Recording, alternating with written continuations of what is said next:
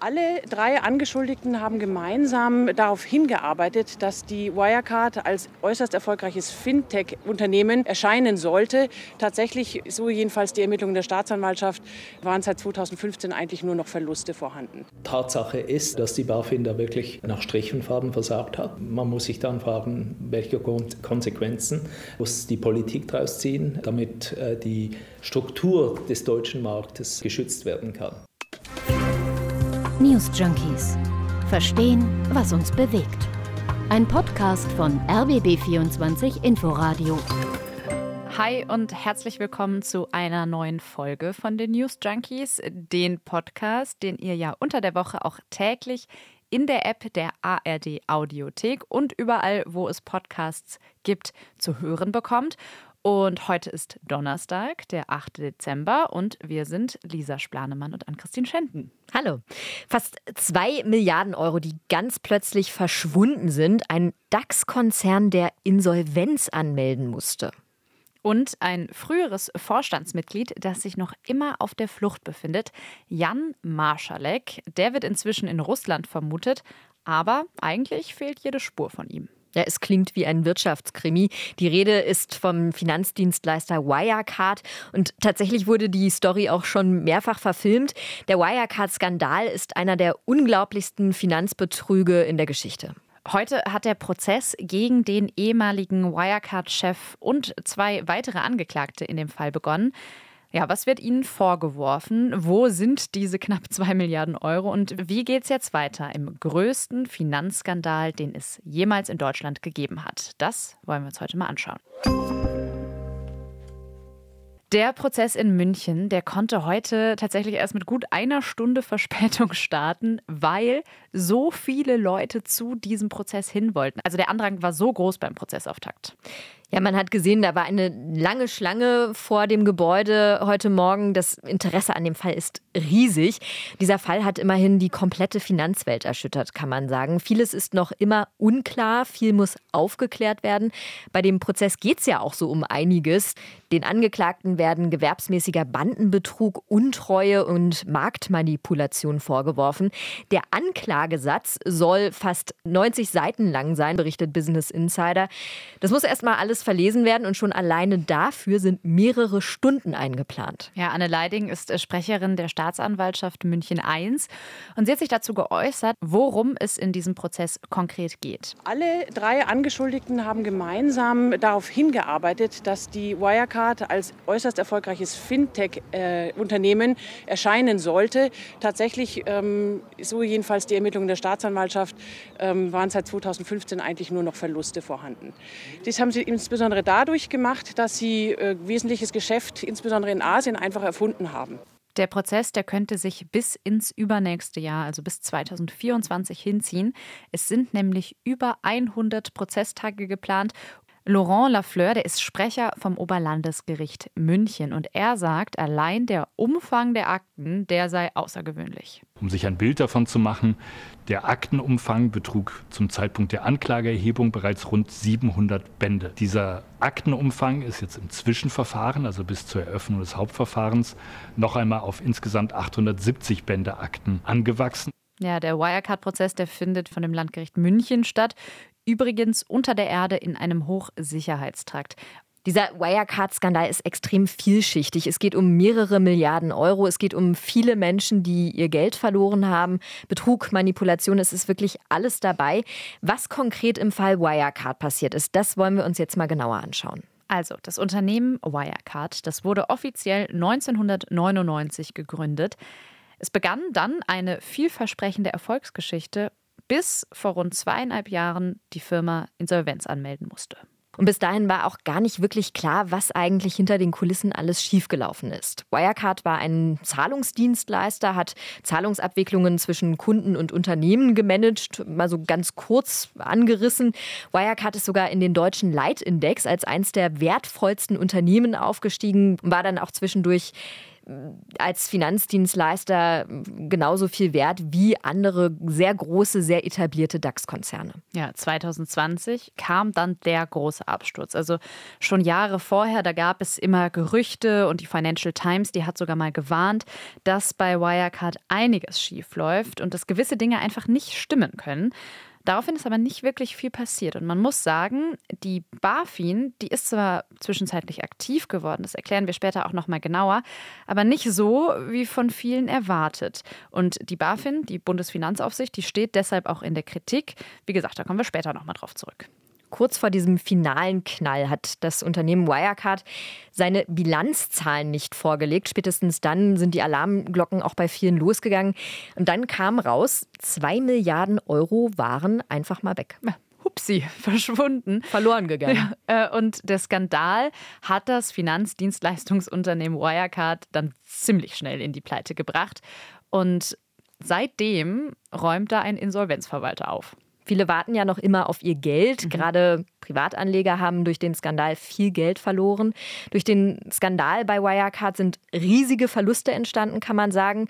Daniel Bauer von der Schutzgemeinschaft der Kapitalanleger sagt, nicht nur die Aktionäre werden voraussichtlich leer ausgehen. Also generell sind Aktionäre Eigentümer eines Unternehmens. Das heißt, sie kommen erst dann dran, wenn alle Gläubiger ihre Forderungen zu 100 Prozent bedient bekommen haben. Das ist im Fall Wirecard aussichtslos. Das heißt, hier werden nicht einmal die Gläubiger, die Banken etc.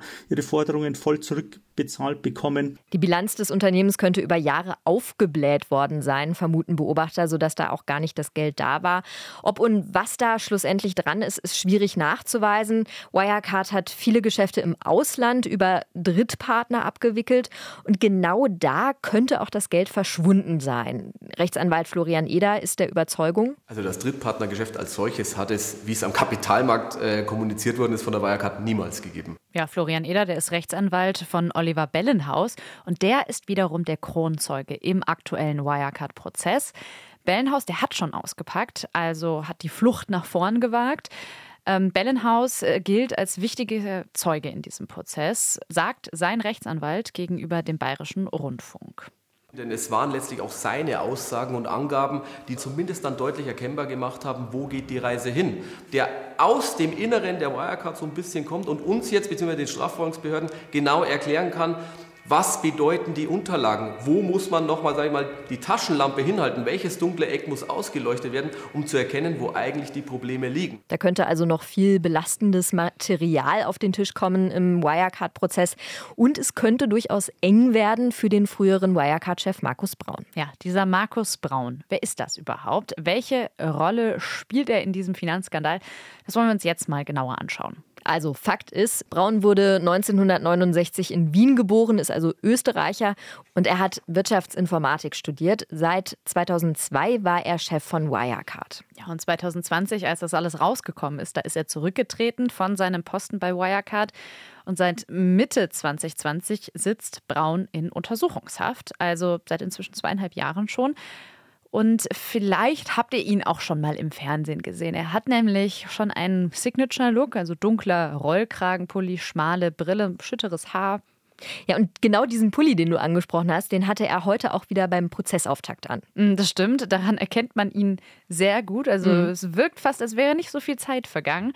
Er sieht einfach immer noch genauso aus, aber ja, er steht dann natürlich jetzt vor Gericht und das wird lange dauern, haben wir erzählt. Aber er selber scheint ja relativ zuversichtlich zu sein. Er hat sich nämlich mal als pathologischer Optimist bezeichnet. I just want to say I'm also a pathologic optimist. Also er kann gar nicht anders als ja, zuversichtlich zu sein. Vielleicht hilft Markus Braun das ja heute im Prozess gegen ihn und diese beiden anderen früheren Wirecard-Manager. Und auf diesen Prozess schaut heute die ganze Finanzwelt, die ganze Wirtschaftsbubble.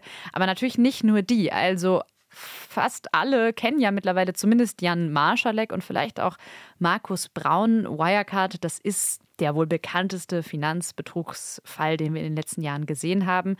Da schauen jetzt eben alle hin. Was wir uns jetzt aber angucken möchten, ist das mögliche Versagen der Politik. Das wird im Fall Wirecard nämlich auch immer mal wieder genannt. Da gibt es einige Hinweise auf jahrelanges, nicht so genaues Hinschauen.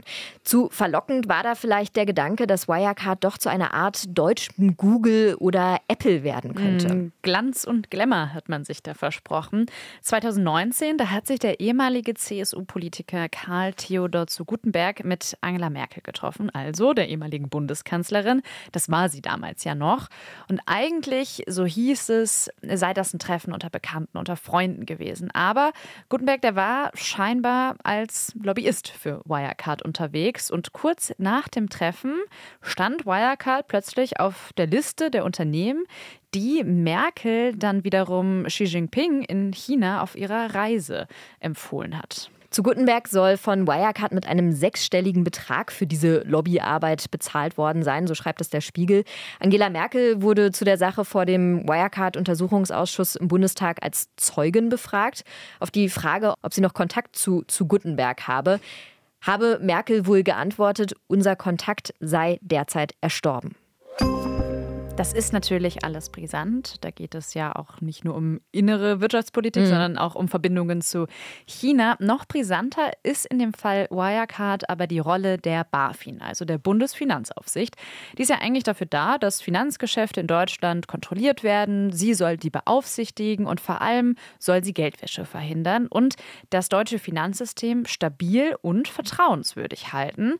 Und die BaFin, die war auch für Wirecard zuständig. Wer in Deutschland Bankengeschäfte macht, der braucht dafür eine Genehmigung von der BaFin. Und die BaFin hat Wirecard zwei Sonderprüfungen unterzogen, aber dabei laut eigener Aussage keine Unstimmigkeiten gefunden. Solche Sonderprüfungen sind eigentlich ungewöhnlich, kann man sagen, und könnten auch durchaus darauf hinweisen, dass die BaFin da Ungereimtheiten vermutet hat.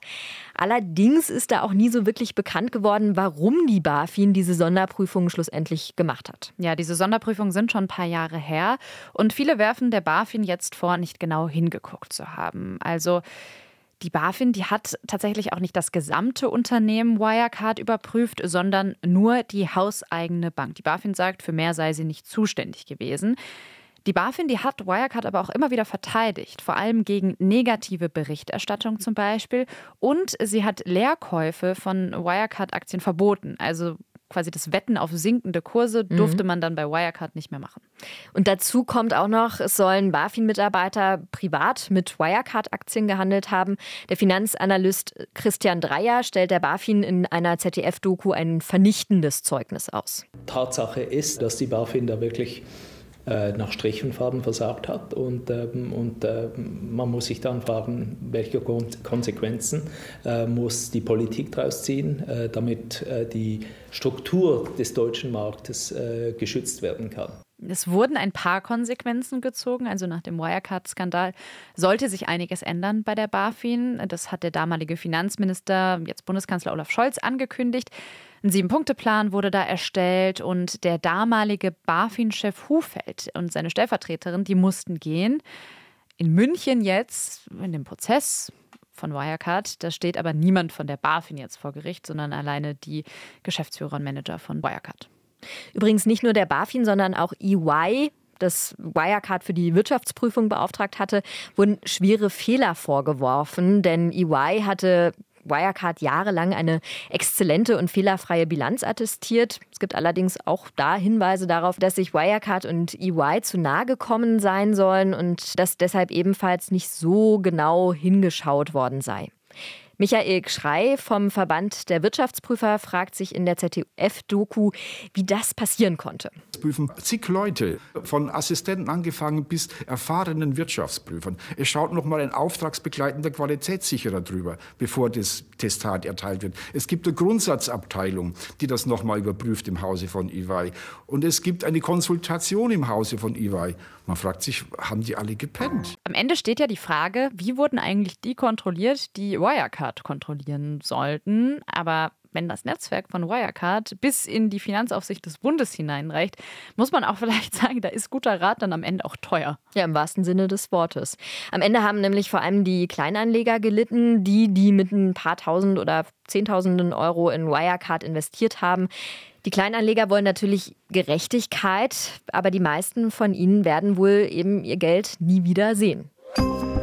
Ja, und wen wir auch schon relativ lange nicht mehr gesehen haben, das ist Jan Marschalek. Also die scheinbar zentrale Figur in diesem Skandal, der mysteriöse Jan Marschalek. Und bevor wir darüber reden, wo Marschalek sein könnte, erstmal die Frage, wer ist das eigentlich nochmal? Marschalek war für das Asiengeschäft bei Wirecard zuständig, ist also auch direkt unter Verdacht, was die verschwundenen zwei Milliarden Euro angeht. Denn die sollten sich ja eigentlich auf einem Konto in den Philippinen befinden. Mhm. Mal so zur Geschichte von Marschalek bei Wirecard selbst. Also der hat sich da ziemlich schnell hochgearbeitet. Er hat sein Abi abgebrochen, wollte Programmierer werden und ist dann mit 20 direkt bei Wirecard eingestiegen, aber jetzt noch nicht ganz oben, hat es aber ziemlich schnell nach oben geschafft. Also mit 30, da war Marschalek dann schon im Vorstand von Wirecard. Seine eigene Mutter wird zum Beispiel zitiert mit, dass es ihr schon damals komisch vorgekommen sei, dass man bei Wirecard so schnell aufsteigen konnte. Mhm. Ja, Marschalek, der soll aber nicht einfach nur ein fleißiger Angestellter gewesen sein. Also es gibt da Spekulationen, dass er enge Kontakte zu Geheimdiensten gepflegt hat und dass er sogar als eine Art Zahlungskurier von eben solchen eingesetzt worden sein könnte. Also quasi Marschalek im Auftrag der Geheimdienste bei Wirecard und dann der Deal, er bekommt das große Geld und sie die Informationen, aber das ist eben überhaupt nicht bewiesen. Marschalek hat sich übrigens nicht sofort aus dem Staub gemacht, als klar geworden ist, dass bei Wirecard da so einiges nicht stimmen kann. Er soll am selben Tag sogar noch Vertraute bei einem Italiener getroffen haben. Danach habe er angegeben, auf die Philippinen zu fliegen, um die Probleme noch zu, dort zu klären. Das ist aber anscheinend gar nicht passiert. Er ist mehr oder weniger unbemerkt über Minsk nach Russland geflogen, so die Berichterstattung. Und da verliert sich dann seine Spur erstmal. Mittlerweile gibt es aber Hinweise, Hinweise darauf, wo sich Marschalek inzwischen aufhalten könnte, sagt unsere Inforadio-Wirtschaftsreporterin Beate Hoffbauer. Flog aber tatsächlich von Österreich über Weißrussland nach Moskau. Dort soll er übrigens geschützt vom russischen Geheimdienst leben. Es ist wirklich unglaublich, was die Recherchen ans Tageslicht gebracht haben. Das liest sich wie ein Wirtschaftskrimi, allerdings nur für die, die der Boys Club nicht um ihr Geld gebracht hat. Wirtschaftskrimi Boys Club sind auch nochmal passende Formulierungen an dieser Stelle. Der ehemalige linken Politiker und Finanzexperte Fabio De Masi, der wirft der Staatsanwaltschaft München vor, Marschalek, Zitat, einfach so aus dem Land spazieren haben zu lassen. Also obwohl damals seit drei Tagen bekannt war, dass 1,9 Milliarden Euro auf einem Konto in Asien fehlen und es wohl sogar einen Durchsuchungsbefehl für die Wohnung von Marschalek gab. Das äh, schreibt Demasi heute in einem längeren Artikel in der Berliner Zeitung. Heute ist also der Prozess gegen Markus Braun und zwei Mitangeklagte in München gestartet. 100 Tage sind angesetzt. Das Ganze könnte sich damit über mehr als zwei Jahre ziehen. Und klar ist auch, solange Jan Marschalek ja, unerkannt möglicherweise in Moskau oder irgendwo anders herumlaufen kann, ist die Akte Wirecard natürlich auch nicht ganz geschlossen. Die Akte News Junkies schließen wir jetzt heute mal für diesen Tag. Das war's von uns. Wir verabschieden uns für diese Woche sogar, Lisa ja. und ich zumindest. Die News Junkies, die sind an dieser Stelle morgen unsere Kollegen Christoph Schrag und Hendrik Schröder. Viel Spaß mit denen. Und wir sagen bis bald. Tschüss. News Junkies. Verstehen, was uns bewegt. Ein Podcast von RBB24 Inforadio. Wir lieben das Warum.